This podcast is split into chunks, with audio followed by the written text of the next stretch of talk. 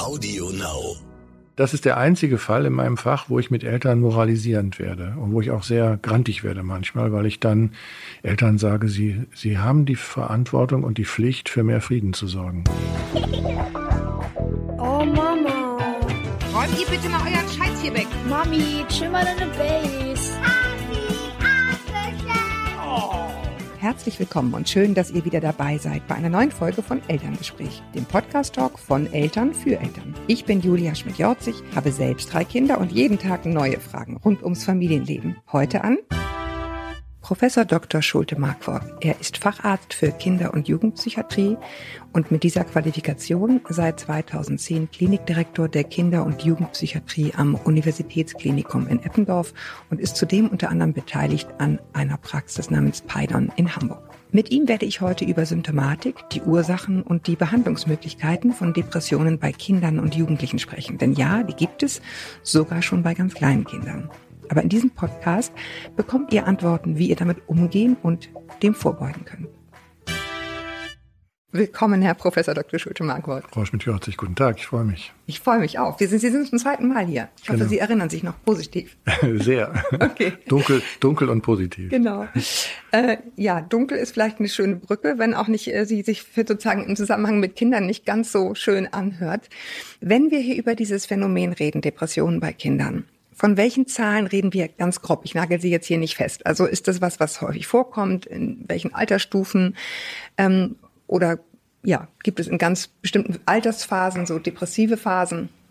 Also insgesamt, um das einordnen zu können, kann Ja. man davon ausgehen, dass die gesamte Bevölkerung, also im Erwachsenenleben hat man ein zwölfprozentiges Risiko, einmal im Leben depressiv zu werden. Das ist eine Lebenszeitprävalenz. Das ist kein, sind keine kleinen Zahlen, auch im Erwachsenenalter. Wollte ich gerade sagen, das ist Genau. Also das, Depressionen sind einfach wirklich ubiquitär aus unterschiedlichsten Gründen. Wir sprechen ja noch drüber. was? Ubiquitär weit verbreitet. okay. Das heißt, äh, und es äh, gibt unterschiedlichste Gründe und Formen, darüber sprechen wir ja noch. Für das Kindesalter gilt, dass im Jugendalter so der höchste Peak ist mit acht Prozent ähm, und mit einer deutlichen Mädchenlastigkeit. Es gibt aber auch schon Depressionen im Vorschulalter. Äh, Es gibt auch schon, das ist allerdings sehr selten zum Glück, deprivierte Säuglinge. Also wenn die sehr verwahrlost sind, dann reagieren die auch irgendwann, irgendwann depressiv. Das bleibt gar nicht aus. Aber wir haben zum Beispiel auch so eine Prävalenz bei Vorschulkindern in einer Hamburger Stichprobe vor ein paar Jahren gefunden von etwa ein Prozent. Okay, also auch nicht wenig. Sie haben, ich spoiler jetzt schon mal, äh, gesagt, äh, mehrfach, also eher ein bisschen mehr bei Mädchen. Was das jetzt alles mit Genetik zu tun hat, das machen wir später und ob das so ist oder ob woran das liegen könnte. Vielleicht sprechen wir erstmal darüber, was ist eigentlich eine Depression oder eine depressive Phase im Unterschied zu, ich bin mal einen Tag nicht gut drauf oder ich bin auch mal vielleicht zehn Tage nicht gut drauf, weil Wetter mich nervt oder woran unterscheidet sich das ganz konkret? Ja, da, damit nennen Sie schon ein wichtiges Kri- Kriterium, nämlich Zeit. Also äh, eine traurig, also wir müssen nochmal unterscheiden zwischen einer Traurigkeit, die angemessen ist. Also wenn ich einen geliebten Menschen verliere, dann bin ich eine Zeit lang angemessen traurig. Wenn diese Traurigkeit allerdings irgendwann nach sechs, zwölf Monaten nicht weggeht, dann würden wir von einer pathologischen Trauer sprechen. Also Menschen, die dann in dieser Traurigkeit verhaftet bleiben oder die Traurigkeit tatsächlich auch in eine Depression übergeht. Ansonsten für den Alltag gilt, jeder von uns hat unterschiedliche Stimmungen, die auch am Tag unterschiedlich sein können. Man hat Gründe, traurig zu sein, man hat Gründe, auch schlecht gelaunt zu sein. All das hat zunächst noch gar nichts mit Depressionen zu tun, sondern nur, wenn eine wirkliche durchgehende Herabgestimmtheit im Sinne einer tieferen Traurigkeit über mehrere Wochen besteht. Und dann können noch andere Symptome dazukommen, also eine Appetitlosigkeit beispielsweise, Verlust von Hunger, Schlafstörungen können dazukommen im Sinne von Einschlafstörungen oder Durchschlafstörungen oder auch Früherwachen. Es können bestimmte rhythmische Erscheinungen dazukommen, die regelmäßig da sind, also zum Beispiel regelmäßig ein Morgen tief und ein Abend hoch oder umgekehrt. Auch das bedeutet etwas Unterschiedliches, wenn das, wenn diese Biorhythmen in bestimmter Weise ausgeprägt sind. Es kann aber auch eine völlige Antriebslosigkeit oder eine Apathie sein. Also eigentlich für den, sozusagen für den Laien kann man sich das am besten vorstellen, eine tiefe Traurigkeit, die nicht aufhört. Ja, Sie hatten das eben, das interessiert mich jetzt einfach sofort, weil ich das noch nicht gehört habe, mit diesem Morgens- und Abendsunterschied. Da, da gäbe es einen Unterschied der ist welcher und woher kommt er? Also wir, wir unterscheiden ja im Prinzip immer zwischen sogenannten endogenen Depressionen, die jeden von uns erwischen können, und ähm, reaktiven Depressionen. Mhm. Wie der Name schon sagt, heißt reaktiv, man reagiert auf mhm. den Verlust eines Menschen, auf belastende Ereignisse, auf zu viel Stress, was auch immer. Mhm. Das sind Depressionen, die sich in der Regel so zeigen, dass der Mensch morgen mit ein, morgens mit einem Morgen hoch aufwacht und denkt, so wie wir, Menschen wie Sie und ich, denken morgens, neuer Tag, neue Chance. Am Abend bilanzieren wir und denken, nee, das ist schon wieder nicht gut gelaufen und werden dann traurig, können nicht gut einschlafen. Mhm. Das ist eher das Kennzeichen für eine reaktive, für ein reaktives Geschehen. Mhm. Ein Mensch, der eine endogene Depression hat, die wirklich aus dem Nichts kommt, die oft sehr viel schwerer sind als reaktive Depressionen, bei dem ist es genau umgekehrt. Der wacht morgens tief gestimmt auf, meistens mit einem Früherwachen. Der wacht meinetwegen um fünf oder um sechs Uhr auf und ist zutiefst herabgestimmt und abends ist es ein klein bisschen besser. Dann schläft dieser Mensch auch relativ normal ein, aber er wacht nachts oft auf. Und diese biologischen Unterschiede sind wichtig zu wissen, auch als, als Arzt und Psychiater, weil man damit schon mal so ein einen Hinweis kriegt, ist es ein reaktives oder ein endogenes Geschehen. Und endogen, wenn wir jetzt gleich schon richtig mittendrin sind. Sind wir. Was, was kommt, woher kommt das? Na, das, wie der Name sagt, von innen. Ne? Endogen ja. heißt einfach von innen kommend. Das heißt, das sind einfach Menschen, die äh, sozusagen einen angeborenen Serotoninmangel haben. Serotonin ist ein Botenstoff im Gehirn, umgangssprachlich das Glückshormon. Das stimmt so natürlich nicht. Aber mhm. ähm, wenn man zu wenig Serotonin hat, ist das Ausdruck einer Depression bei beiden Formen von Depressionen, die gehen beide mit einem Serotoninmangel einher, aber dem einen ist es eben reaktiv, bei dem anderen aus Gründen, die wir nicht kennen. Das heißt, das hat einen hohen genetischen Anteil und diese Menschen sind sehr vulnerabel, sehr anfällig gegenüber belastenden Faktoren und dann kann das einfach ausbrechen. Ich sehe Jugendliche, die, wo ich tatsächlich gemeinsam mit der ganzen Familie keinerlei Gründe ausfindig machen kann, warum ja. diese Depression jetzt auftaucht. Jetzt würde ich als Laie denken, es wäre so schön, man hätte einen Grund, weil dann kann man an dem Grund arbeiten und dann ist wieder gut. Kommen wir gleich zu, ob das auch so einfach geht bei reaktiven Depressionen, aber jetzt nochmal bei den endogenen mhm. Depressionen bleibend. Was kann man denn da tun? Kann man irgendwie Serotonin nehmen, aktivieren? Mhm, genau, man kann pharmakologisch, äh, kann man Serotonin-Wiederaufnahmehämmer geben. Das bedeutet, dass der Rezeptor blockiert wird, über den das Serotonin, was ausgeschüttet worden ist, im Gehirn wieder aufgenommen wird in die Zelle, aus der es gekommen ist. Mhm. Wenn man diese Wiederaufnahme blockt, das heißt, diese Medikamente haben keine eigene Wirkung, dann kann das körpereigene Serotonin länger wirken. Mhm. Das ist ein gängiges psychopharmakologisches Wirkprinzip und so wirken dann auch diese sogenannten SSRI, so heißen diese Antidepressiva, Serotonin Reuptake Inhibitors, also Wiederaufnahmehämmer. Und über diesen Mechanismus sorgt man dafür, dass wieder mehr Serotonin da ist und dann steigt der Antrieb, dann hört die Traurigkeit auf, also je nachdem, wie gut das wirkt und wie gut man eingestellt ist.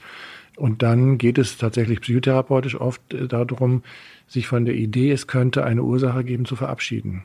Das mhm. ist schwer auszuhalten für viele Jugendliche, auch für viele Familien, weil sie doch immer denken, es muss doch eine Ursache geben.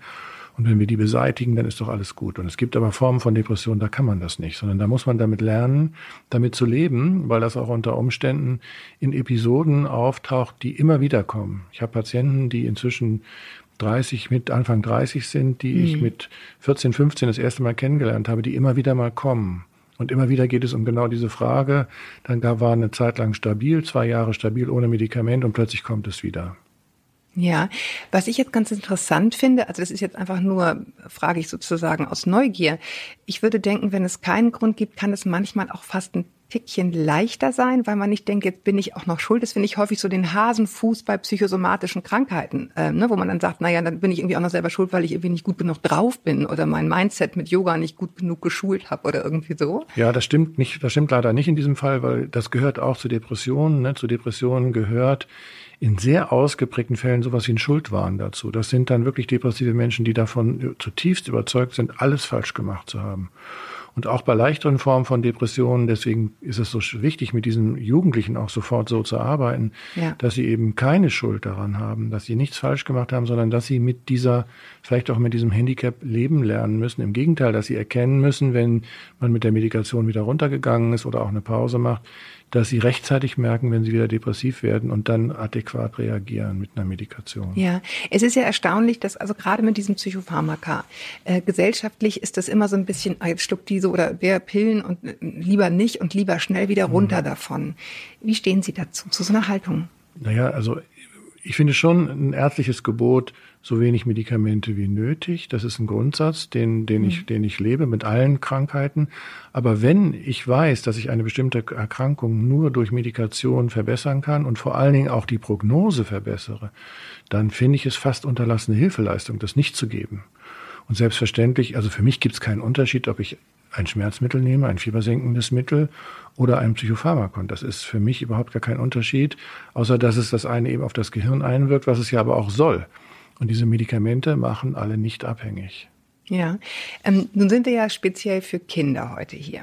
Da stellt sich natürlich direkt die Frage, ich habe jetzt zum Beispiel ein zweijähriges Kind oder ein dreijähriges Kind, von dem ich sozusagen erwarte und mir natürlich wünsche als Mutter und Vater, dass das immer glücklich und gut drauf ist. Und ich merke, es ist irgendwie immer schwermütig und es ist irgendwie immer schwierig. Und dann stellt sich natürlich die, gleich die Frage, wenn ich schon weiß, meine Mutter hatte Depression, ist das dann genetisch und können wir jetzt gar nichts mehr machen? Oder was könnte man dann eben oder sollte man dann tun, wenn man da anfängt, sich Gedanken zu machen? Also bei einem zweijährigen Kind, das ist wirklich noch sehr, sehr klein und sehr ja. jung ähm, das ist auch unwahrscheinlich, dass das wirklich durchgängig depressiv erscheint. Aber ich habe überhaupt gar kein Problem damit, wenn Eltern auch mit einem zweijährigen Kind ja. kommen und sagen, ich mache mir irgendwie Sorgen. Ich finde dieses Kind manchmal apathisch beispielsweise oder sonst irgendwie verändert. Und dann gilt erstmal eine differenzierte Diagnostik. Also in welchem Familiensystem ist das? Wie ist die Familiendynamik?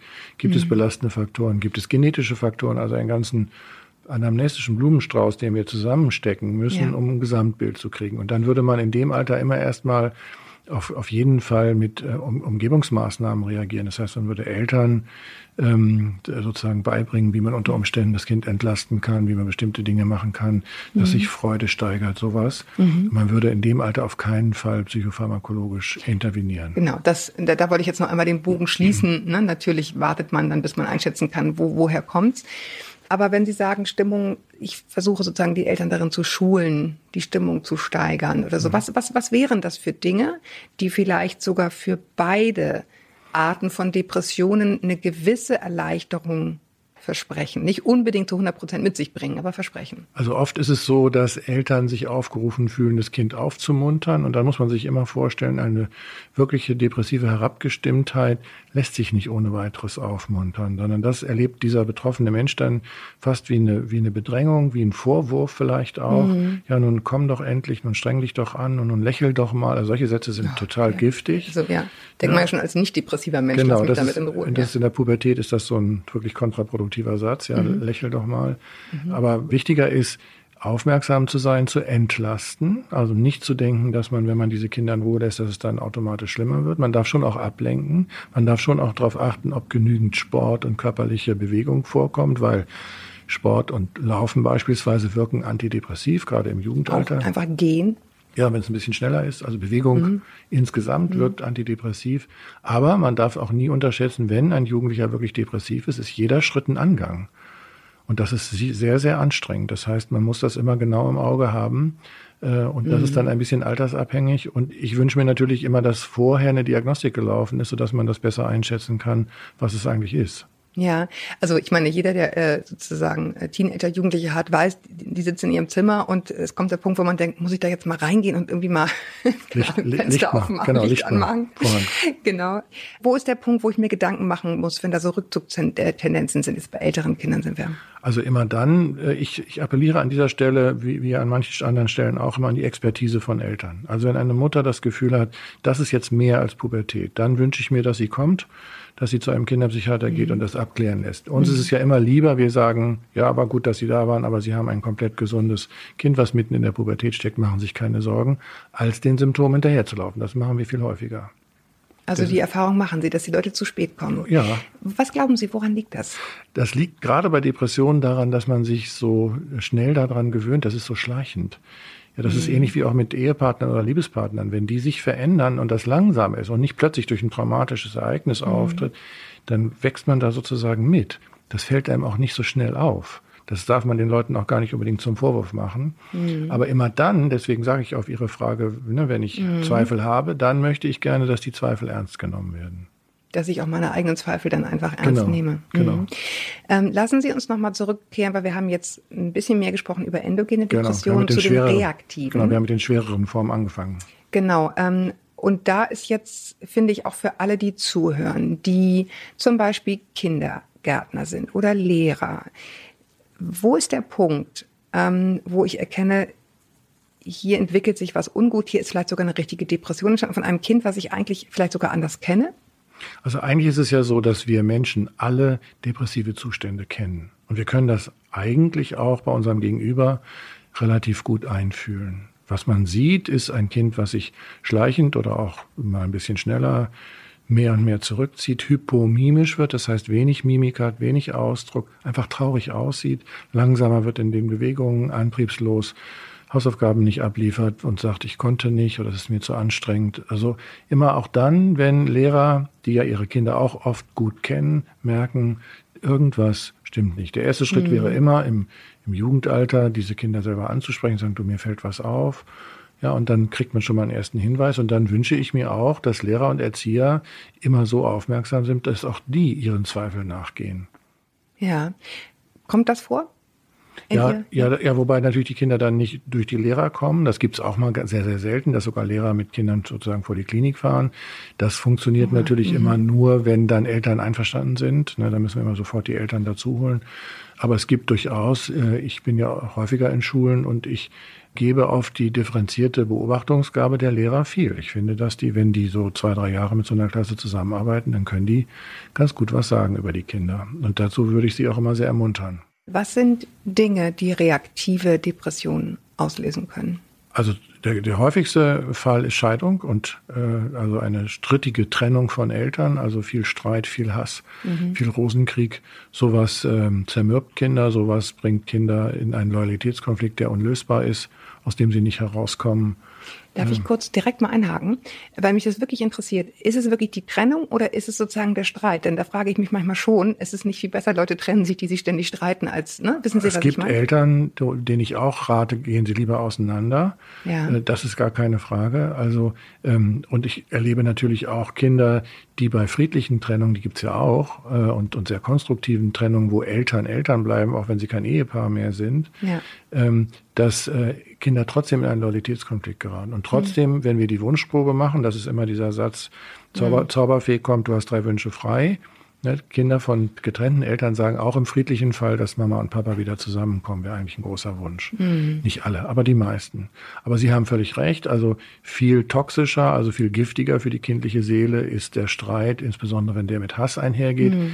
Ich sage solchen Eltern immer, stellen Sie sich bitte vor, Sie haben ein befreundetes Ehepaar, mit dem Sie beide gut befreundet sind und mhm. die fangen an, sich plötzlich zu hassen dann geraten. Und sie müssen sich entscheiden. Sie können da nicht mehr mit beiden zusammen sein. Sie können, müssen sich entscheiden für den einen oder den anderen. Mhm. Und das stellen Sie sich bitte vor bei wirklich geliebten Menschen und nicht nur Freunden. Das zerreißt ihnen das Herz. Ja. Ja.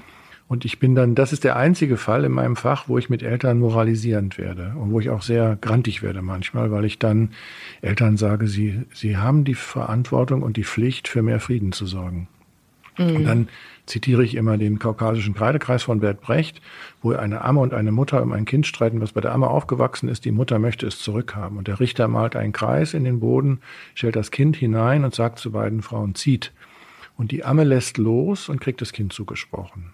Das ist dann immer mein Satz. Wer zieht, hat verloren. Wer an den Kindern zieht, hat verloren. Mhm. Sondern es geht immer um die Eskalation. Es geht immer darum, kind, sehr da, genau darauf zu achten, was Kindern gut tut. Im Moment ist sehr en vogue das Wechselmodell. Das finde ich oft viel zu anstrengend für Kinder. Ich habe oft den Eindruck, da werden Elternrechte bedient und keine Kinderrechte. Kindern mhm. ist es viel lieber, sie sind bei der vertrauteren Person, das ist in der Regel nach wie vor die Mutter.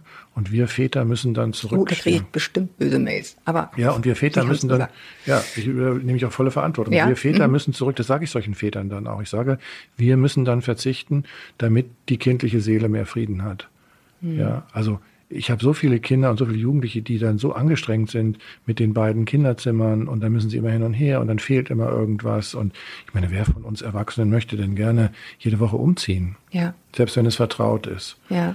So, und ähm, deswegen versuche ich immer dafür zu sorgen, dass es einen sicheren Ort gibt. Der kann auch gerne beim Vater sein, ja. Ich bin ja nicht väterfeindlich. Mhm. mhm. Aber es muss irgendwie einen sicheren Ort geben, wo sozusagen die, die Homebase ist. Und von der aus gibt es dann Besuche zum anderen. Das ist viel leichter, als wenn es dieses Wechselmodell gibt.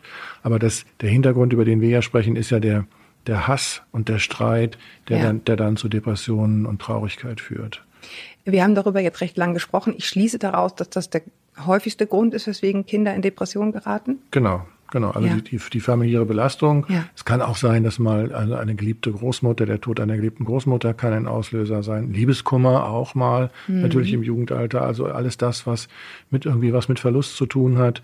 Oder auch mal Erschöpfungsdepression. Die gibt es auch als reaktive Form. Also dass Jugendliche so, sich so wahnsinnig anstrengen, so im Hamsterrad sitzen, dass sie irgendwann eine Erschöpfungsdepression für mich synonym mit Burnout kriegen. Gibt es auch bei kleinen Kindern? Also es, ich habe es inzwischen auch zu tun mit so Neunjährigen, die sagen, wenn ich den Übergang ins Gymnasium nicht schaffe, ist mein Leben gelaufen. Also die sind da nicht automatisch. Mit einer ich relevanten Größe an Neunjährigen, wo sie sagen, mache ich mir Gedanken, nimm zu. ja, das nimmt Mhm. zu. Das nimmt zu. Also das ist ja dieses, dieses Leistungsprinzip, was die Kinder so inhaliert haben. Ne? Und die Abiturienten, die sagen, Abitur schlechter 1,5 ist nichts wert. Es ist ganz interessant, weil äh, also ich habe jetzt im Umfeld viele, die das genau so sagen und wo ich total entsetzte Eltern habe, die sagen, also von uns kommt das nicht. Ich weiß nicht, woher das kommt, aber also wir haben immer gesagt, ist doch scheißegal. Und wo ich das auch wirklich glaube, die Leute gut genug kenne, wo, woher, woher nehmen die Kinder das auf? Das ist das, das ist das Phänomen der letzten fünf bis zehn Jahre, ne, dass Ja. es fast paradox ist. Je mehr Eltern sagen, mach doch mal weniger, desto mehr machen die, weil die so intrinsisch motiviert sind. Und ich glaube, ich habe das ja mal beschrieben mit dem Begriff, das ist ein komplexer Begriff, der durchdringenden Ökonomisierung. Ja, der Verlag äh, mit dem Buch Burnout Kids, der hat das dann übersetzt, das Prinzip Leistung, das greift ein bisschen zu kurz. Ich meine damit, dass wir alle weltweit, aber in Deutschland auf jeden Fall beschlossen haben, dass Stillstand Rückschritt ist. Das ist unsere betriebswirtschaftliche Maxime. Sie müssen immer mehr Zuhörer haben, Sie müssen immer mehr Auflage schaffen, was weiß ich. Das gilt für jeden von uns. Das heißt, wir müssen immer Rendite erwirtschaften, wir müssen immer steigern.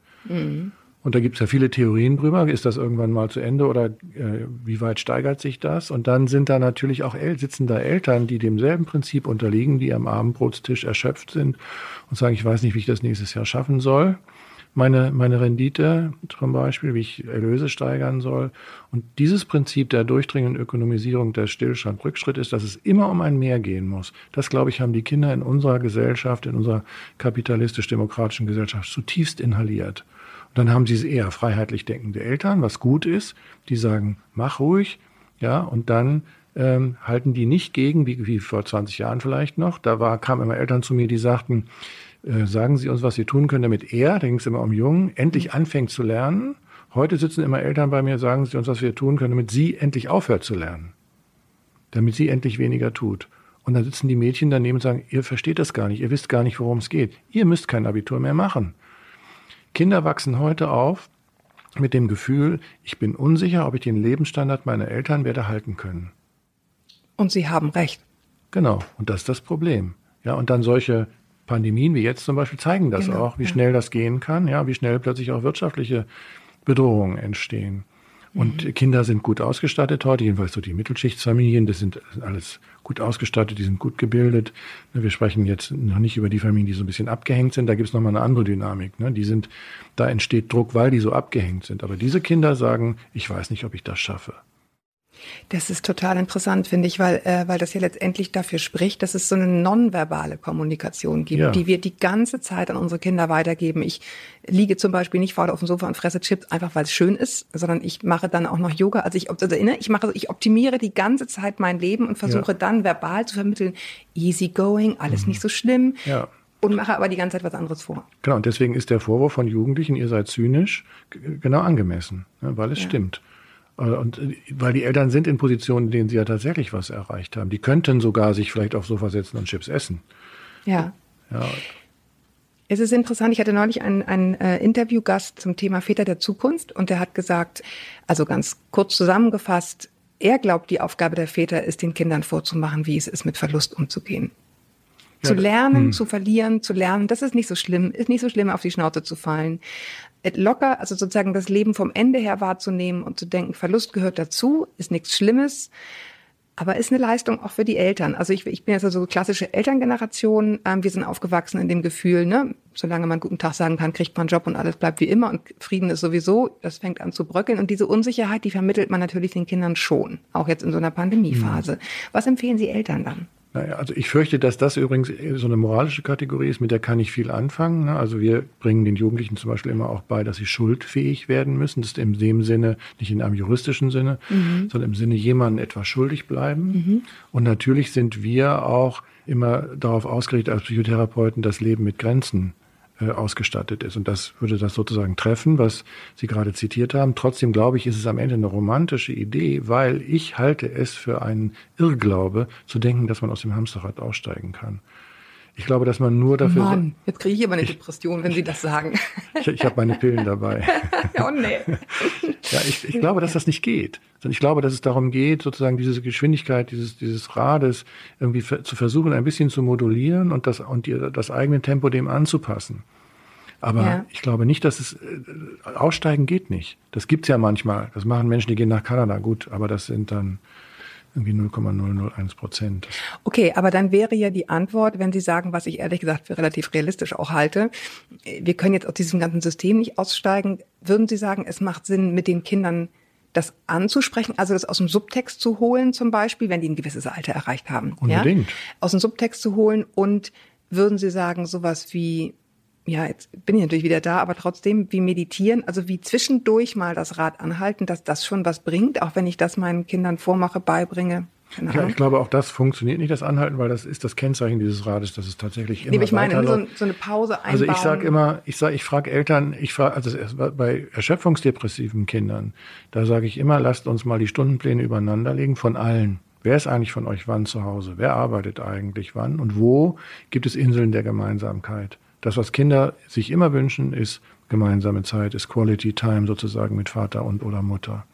Und das kann wenig sein. Und das kommt oft viel zu kurz. Ja, und daraus wirklich, ich frage dann immer, was macht euch denn eigentlich gemeinsam Spaß? Mutter und Tochter, was macht, was teilt ihr miteinander? Oder Vater und Tochter oder wer auch immer. Ja, was teilt ihr miteinander und könnt, wie, wann kommt das eigentlich in der Woche vor? Und dann sagen alle oft, ja, es stimmt eigentlich gar nicht. Ja, und dann sage ich, bauen Sie es ein. Man kann das sogar im Kalender markieren, ja, wenn man aber möchte. es ist, es ist erstaunlich, ne? Ja. Ich kenne, kenne so, ein, so ein riesengroßes Plakat, was eine Freundin von mir in der Küche hat. Do more, what makes you happy. Also es Hm. ist so einfach, aber in der Tat verbietet man sich die Dinge ja immer oder, oder irgendwie plant sie nicht richtig ein. Ne? ja, genau, genau. Wenn wir darüber sprechen, dass ich, ah, nee, ich würde gerne noch über eine super heikle Sache sprechen, aber ich, ich, ich fühle, ich muss, weil wir jetzt schon zwei Folgen hatten zum Thema Kita für die Kleinsten, also für Kinder, Mhm. die, die früh in die Kita gehen. Gibt es Erkenntnisse dazu, wie die das verkraften? Das hängt sozusagen von der Tiefe der Untersuchung ab. Also wenn man am Phänomen bleibt, an der Oberfläche, dann sind diese Kinder psychisch insgesamt nicht auffälliger. Ich persönlich, damit mache ich mich auch immer ein bisschen unbeliebt, weil ich dann in so eine Macho-Ecke gerate, in der ich mich gar nicht fühle, weil mir Mütter e- sehr, Das sehr fühlen sich Machos nie, wenn ich das sagen darf. Gut, dann stehe ich dazu. Kein Problem.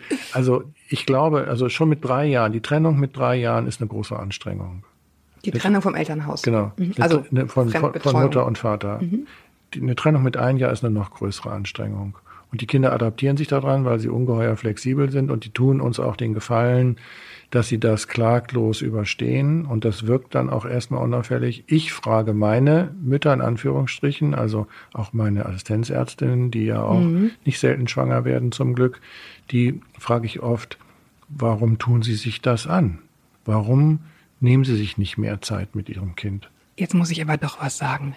Ja, sagen Sie. Es ist echt eine Macho-Perspektive, weil, Mhm. warum fragen Sie das nicht die Väter? Das frage ich die auch. Na gut. Nein, das frage ich die auch. Dann bin ich beruhigt. Das frage ich die auch. Ich habe nur, das, das, das war nur meine, meine Ja, Arbeit. Ich ja, hab, Macho ich ist auch zu viel gesagt, ich hab aber jedenfalls eine männliche Ich, Perspektive. Mhm. ich habe, na, die, ich, eine andere habe ich nicht. aber äh, ich habe halt mehrheitlich mit Frauen zu tun in der Arbeit. Ja, Ja, ich habe nur fast nur Ärztinnen. Ja. Deswegen, daher kommt Ja. das, weil ich da mit, ansonsten habe ich in der Arbeit nicht mit denen zu tun. Ja. Wenn ich mit Patienten zu tun habe, mit Ja. Familien, dann ist immer der Vater mit dabei. Ja. Bei meinen Kolleginnen sind die Männer nicht dabei. Ja. Und ich habe auch keinen Grund oder keinen Anlass, die anzurufen und zu sagen, Ja. machen Sie mal was. Ja. Daher kommt das. Ja, ja. Deswegen bin ich trotzdem noch ein Macho. ja. nee, ich finde es einfach nur interessant, weil ich meine, die Frage, die ja alle bewegt, ist die Frage, muss es die Mutter sein? Ähm, führt das zu Depressionen? Ich meine, um jetzt mal zuzuspitzen auf dieses Thema. Und da sagen Sie, nein, also Mhm. Nein. so einfach ist dieses Ticket Nein, natürlich nicht. nein, natürlich nicht. Gut. Das ist schon mal gut, kommt immer drauf an, aber Sie sagen, es ist eine mega Herausforderung. Ja. Geht auf den ersten Blick immer gut, aber Wir muten denen zu viel zu, finde ich, den Ja. ganz Kleinen. ja. Ja, ich würde gerne noch mal so aufs Praktische. Also ich habe jetzt ein, ein, relativ kleines Kind. Ich, ich habe auch eine Bekannte, die das mal sagt. Irgendwie ist die immer nicht gut drauf. Und was sind die Don'ts? Sie haben schon gesagt, lach doch mal. Mhm. Ne? So was ist es noch. Und ja. was sind die Do's? Na ja, to do ist wirklich sehr aufmerksam sein. To do mhm. ist immer mal so ein Wort aus der Polizeiarbeit, was äh, Profiling. Ja, man braucht, finde ich, immer ein gutes Gefühl, wie ist eigentlich das psychische Profil meines Kindes? Wie ist die Emotionalität? Wie geht das, dieses Kind mit Anforderungen um? Wie geht es mit Wechseln um? Was tut meinem Kind gut? Wie reagiert es auf was? Das wünsche ich mir immer, dass dafür jemand Experte ja. ist und wirklich am Kind orientiert ist und nicht an der eigenen Norm. Das ist ja manchmal schwer. Es gibt ja manchmal, oder das ist ja gar nicht so selten, dass man das Phänomen hat, ich kann mich in mein eigenes Kind nicht so gut einfühlen, weil es wirklich eine ganz andere Persönlichkeit ist als ich. Ja. Manchmal sagen Eltern, ich bin genauso wie mein Kind, dann ist es leicht. Mhm. manchmal funktioniert das aber nicht, weil das eben was mit der mhm. Persönlichkeit zu tun hat. Und dann wünsche ich mir immer, dass dann Eltern sehr aufmerksam sind und dem nachgehen. Und wenn dann immer was übrig bleibt von ich verstehe das nicht ausreichend, ich kann das nicht ausreichend beeinflussen, dann wünsche ich mir, dass man gemeinsam drauf guckt und drüber nachdenkt, was zu tun ist. Dahinter kann ja sich auch noch was ganz anderes verbergen als eine Depression. Also wir müssen ja zum Beispiel immer auch ausschließen, ob ein Kind nicht real überfordert ist. Also kognitiv zum Beispiel. Ja, ist ein in der Schule ist in der Schule. einfach zu schwer ist. Genau, Beispiel. Schule ist zu schwer oder es hat eine Teilleistungsstörung, die übersehen worden ist. Sowas wird oft übersehen. Und dann, wenn man die benannt hat und sagen kann, ja, dieses Kind kann auch tatsächlich nicht lesen und nicht schreiben lernen, sondern das wird irgendwie sehr holprig und es kriegt einen Nachteilsausgleich, schon ist das Kind entlastet. Oder ein Schulwechsel. Und schon ist das Kind entlastet. Okay, aber das ist ja dann schon richtig. Also da, da braucht es einfach den Profi, wie Sie mhm. zum Beispiel. Also ne, das wäre nämlich meine nächste Frage gewesen. Gibt es Depressionen, die aus anderen, ich sage jetzt mal Erkrankungen oder Abweichungen hervorgehen? Und das wäre ja dann schon mal eine implizite Antwort. Ja, die gibt es, wenn ein Kind keine Ahnung, wahnsinnig schlecht hört oder auch zu gut hört, habe ich neulich mal gehört, viel zu gut hört, wahnsinnig verhaltensauffällig ist, weil es zu gut hört. Und dann entwickelt sich daraus eine Depression, weil alle falsch, falsch antworten auf die Bedürfnisse dieses Kindes sozusagen. Genau, also die Depression ist eine Endstrecke auch von vielen anderen Erkrankungen. Und sie kann nicht nur die Endstrecke sein, sondern entsteht das, was wir dann Komorbidität nennen, also eine, die Depression als zweite Erkrankung. Mhm. Also wenn Sie ein Kind meinetwegen haben mit einem unbehandelten ADS, mit einer Konzentrationsstörung, was den ganzen Tag versucht, sich genauso anzustrengen wie alle anderen und immer Misserfolge hat, der zieht sich irgendwann depressiv zurück, ja. reaktiv. Ja. Und das kann sich auch auf viele andere Dinge beziehen. Ich habe ähm, mal eine Doku gesehen, also es ist nicht aus erster Hand, ähm, wo es um einen Säugling ging, der der Mutter irgendwann weggenommen wurde, zu einer Pflegefamilie kam, da sehr aufgeblüht ist und immer wenn es Besucher gab mit dieser Mutter, dann hat dieses Kind, es war absolut erschreckend für mich zu sehen, sich richtig, also es war ein kleines Kind, wir reden mhm. hier vom halben Jahr, mhm. weggedreht und keine Mimik mehr gezeigt. Also wenn wir darüber sprechen, gibt es Depressionen bei kleinen Kindern? Klar, also das haben wir ja sowieso gelernt unter dem Stichwort der kompetente Säugling. Ich, ich habe ja in meinem Studium noch gelernt, Säuglinge sind sozusagen quasi blind und die haben nur Hunger oder Schlafbedürfnis, mehr gibt's nicht. Das wissen wir ja heute, wie dramatisch falsch das war. Es gab in den 70er Jahren zum Beispiel auch noch die Idee, dass Säuglinge ein anderes Schmerzempfinden haben und Lumbalpunktionen, also die, die, die, die Nervenwasserpunktion am Rückenmark ohne Betäubung. Weil, weil man dachte, das ist, ja, das Schreien hat was anderes zu bedeuten. Das ist schon auch dramatisch, wie sehr wie die früher fehlgedeutet In den 70ern. Waren. Genau. Und das mhm. ist, und da war ich klein. Von da haben wir uns ja aufgemacht, jetzt zu was ja. anderem, ne? Und wir haben den, den, den Luxus oder auch die angemessene Situation, dass wir beide heute so lange nur darüber sprechen können. Das ist ja gut so. Aber es geht eben darum, besonders aufmerksam zu sein und nichts zu übersehen. Ja. Ähm, wenn ich selber Depressionen habe, als Eltern, ähm, Ihrer Erfahrung nach, kommt das häufig vor, dass die Kinder es dann auch haben und handeln diese Eltern früher oder später, weil sie denken, oh Gott, oh Gott, oh Gott, jetzt ist das da auch? Ist das besonders hakelig? Also das erhöht das Risiko deutlich. Ne? Also depressive mhm. Eltern erhöht das, das Risiko deutlich für die Kinder und zwar sowohl genetisch als auch durch die Beziehung, die depressiv beeinträchtigt sein kann, insbesondere ja. dann, wenn es unbehandelte Eltern sind.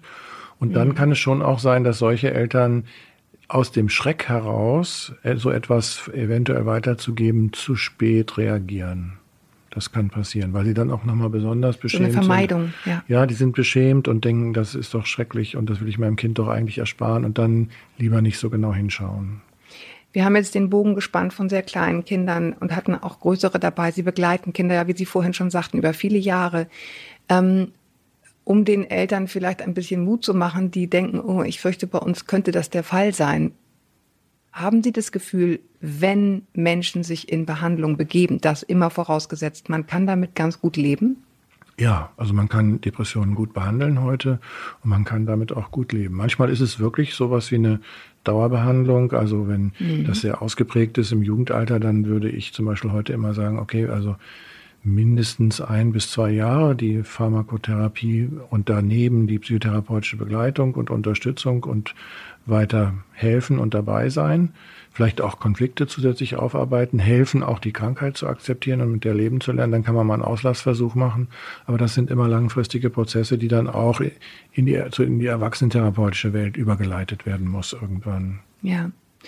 Gut, also je, je länger wir hier geredet haben, desto mehr bin ich einfach so froh, dass wir heute leben und diese Dinge alle offen ansprechen können und das nicht so eine schwarze Pädagogik mehr ist, wo alle sich nur mhm. zusammenreißen müssen, oder? Obwohl es das heute auch noch gibt. Ich habe gerade eine Patientin, wo eine Lehrerin aus Hamburg gesagt, die ist wirklich schwer depressiv und chronisch suizidal. Wirklich, dieses Mädchen möchte nicht mehr leben. Selbstmordgefährdet, ja. Genau, die möchte nicht mehr leben. Und äh, diese Lehrerin hat gesagt, Depressionen sind was für Faule. Das gibt's tatsächlich immer noch. Auch 2020. Genau, aber dagegen kämpfen wir hiermit an. Jetzt haben Sie die Brücke gebaut. Ich hatte mir gerade überlegt, ich verkneife mir das Thema, aber jetzt müssen wir doch über Kindersuizide reden. Ah ja. Mhm. ja. Machen wir ganz kurz versprochen.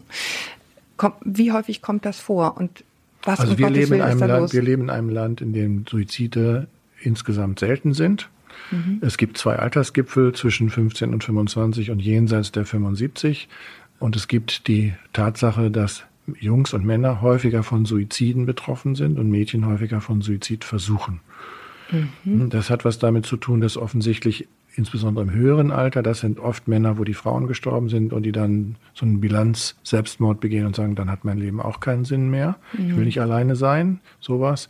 Und auch bei den, bei den Jungs ist es eher so, wenn die dann so tief verzweifelt sind, dann geraten die in ein anderes Handlungsschema. Die Mädchen machen häufiger Selbstmordversuche. Man darf dabei nie den Fehler machen, zu denken, das war jetzt nur appellativ oder sowas. Ne? Das mhm. ist ein mhm. Kunstfehler, das darf man nicht machen. Man nimmt jeden Selbstmordversuch genauso ernst, ob er nun mhm. erfolgversprechend gewesen wäre oder nicht. Das spielt überhaupt gar keine Rolle. Aber es ist wie ein Selbstmord und wenn es ein geistiger sozusagen, ne? also ein, genau, kopfvollzogener. Genau, ja. Genau. Ja. ja. aber insgesamt sind unsere Suizidraten in Deutschland nicht so hoch. Es gibt Länder wie in China zum Beispiel, ist das viel, viel höher. Da sind es auch zum Beispiel interessanterweise mehr Frauen. Und in Finnland und in Österreich ist es auch deutlich höher als in Deutschland, aber bei uns ist es irgendwie 9 auf 100.000 und das aufgeteilt in diese, in diese Gruppen. Aber Suizidalität, Selbstmordgefährdung und Selbstverletzungen, auch auf der Basis von schweren Depressionen, gehören zu unserem täglich Brot. Gut, also umso wichtiger, wenn man irgendwie denkt, hier läuft was auf die falsche Bahn, bitte einfach zum Fachmann gehen und keine Angst haben. Ich danke Ihnen, dass Sie Ihr Wissen mit uns geteilt haben ein weiteres Mal. Vielleicht sehen Sehr wir uns gerne. mal wieder. Sehr gerne. Ich danke euch, dass ihr zugehört habt. Nicht ganz leichtes Thema, aber umso wichtiger, damit es wieder leichter wird. Danke euch für die vielen Mails, die ihr mir schreibt, immer noch und so fleißig. Ich komme da teilweise gar nicht hinterher. Tut das bitte trotzdem weiterhin sehr gern an podcast.eltern.de. Abonniert uns gern, damit ihr keine weitere Folge verpasst. Und ähm, ja, wenn ihr diskutieren wollt, tut das auch gern auf Instagram, kommentiert diese Folge. Bis wir uns wieder hören, haltet den Kopf über Wasser. Ahoi aus Hamburg und tschüss. Tschüss.